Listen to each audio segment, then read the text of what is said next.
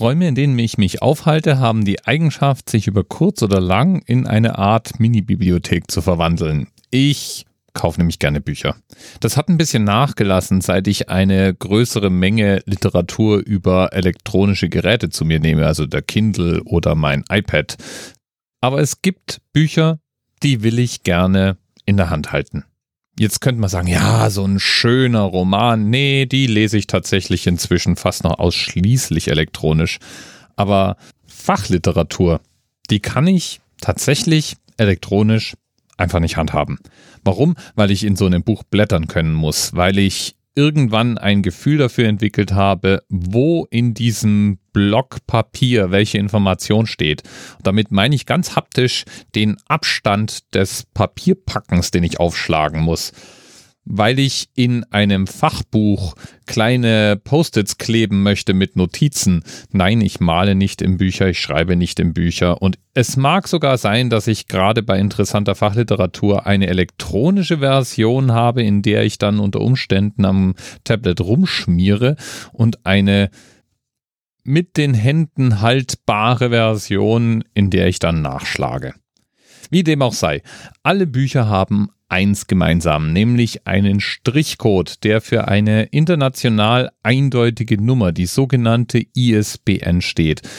Und die ISBN hat eine Geschichte, die in den 60er Jahren beginnt. Damals macht man sich in Europa, ganz besonders in England, zum Beispiel an der London School of Economics and Political Science, aber auch an verschiedenen anderen Stellen, Gedanken darüber, wie man Bücher eindeutig durchnummerieren könnte. Es sind dann auch die Briten, die als erste eine Art Standardnummer herausgeben, die sich dann auch recht schnell durchsetzt, die sogenannte SBN.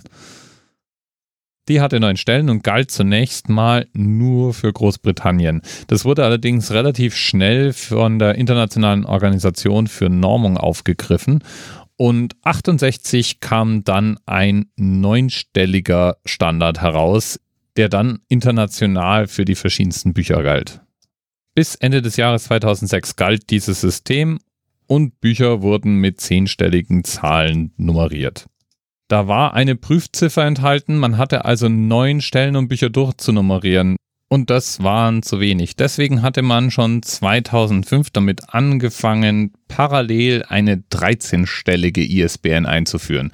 Die war auch tatsächlich kompatibel mit dem System, das man als internationale Artikelnummer kennt oder EAN, European Article Number, inzwischen nicht mehr nur auf Europa beschränkt. Das war auch ein Strichcodesystem, das einen 13-stelligen Code repräsentierte, zwölf Stellen für die Artikelnummer und eine Stelle für die Prüfziffer.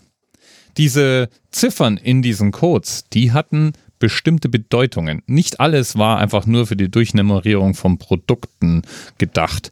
EAN-Codes fangen mit Ziffern an, die für das Land stehen. Die ersten drei Ziffern sind dafür reserviert.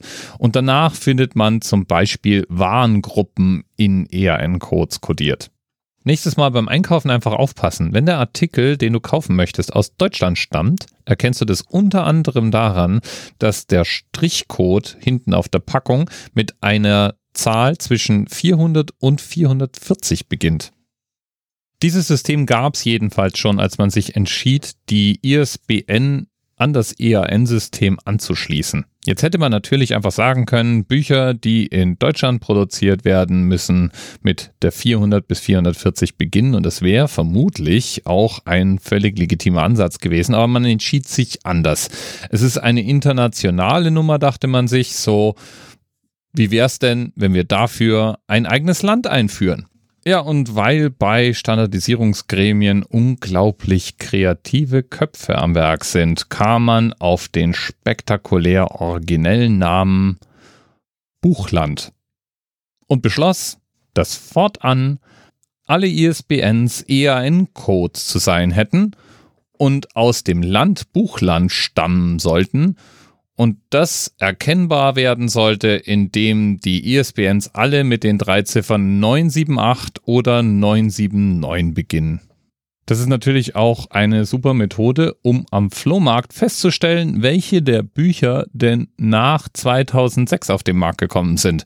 Das sind dann die, die mit 978 oder 979 beginnen. Alle anderen haben entweder nur die alte ISBN, einen zehnstelligen Code also, oder wenn einen 13-stelligen Code, halt einen frei gewählten, nicht ans IAN-System angepassten Code, der dann mit irgendwas anderem beginnt. Sobald da eine 978 oder 979 steht, dann weißt du, du bist in der Moderne angekommen.